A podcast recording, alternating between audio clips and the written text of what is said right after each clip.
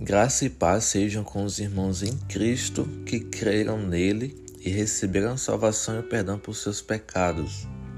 O verso-chave da mensagem de hoje está em Atos, capítulo 16, versículo 31. Creia no Senhor Jesus e serão salvos, você e os de sua casa. Continuamente, essa passagem é usada de forma equivocada para tentar fundamentar que a salvação de um membro da família basta para que toda ela seja salva. Mas isso só acontece porque essas pessoas não leem ou não estudam o contexto do que foi escrito. Se o fizessem, evitariam inúmeras outras heresias. Mas, porque Paulo e Silas disseram que se o carcereiro cresce em Jesus, ele seria salvo e também sua família. Veja Atos capítulo 16. É evidente que a salvação é individual. Uma mãe não pode crer pelo seu filho ou um pai. Um amigo não pode crer por outro, e assim sucessivamente.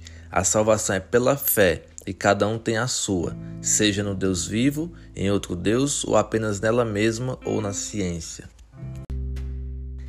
E pregaram a palavra de Deus a ele e a todos os de sua casa. Atos capítulo 16, versículo 32. O carcereiro não poderia salvar a sua família, mas ele foi a porta de entrada para que o evangelho adentrasse a sua casa, aos seus.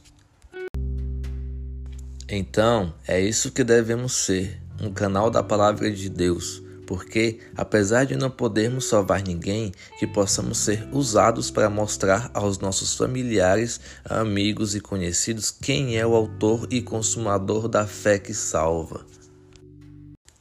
Por isso, a minha oração é essa: que o Senhor Deus Todo-Poderoso nos liberte de toda heresia, que Ele nos oriente a buscar o entendimento correto da Sua palavra, a fim de que venhamos a interpretá-la e obedecê-la de maneira correta que Ele nos use como canal de bênção na vida, principalmente dos nossos familiares. Que o Senhor abençoe e proteja todos os que creram no seu nome, na sua obra e na sua palavra, a todos quantos pregam o Evangelho com a sua vida. Amém?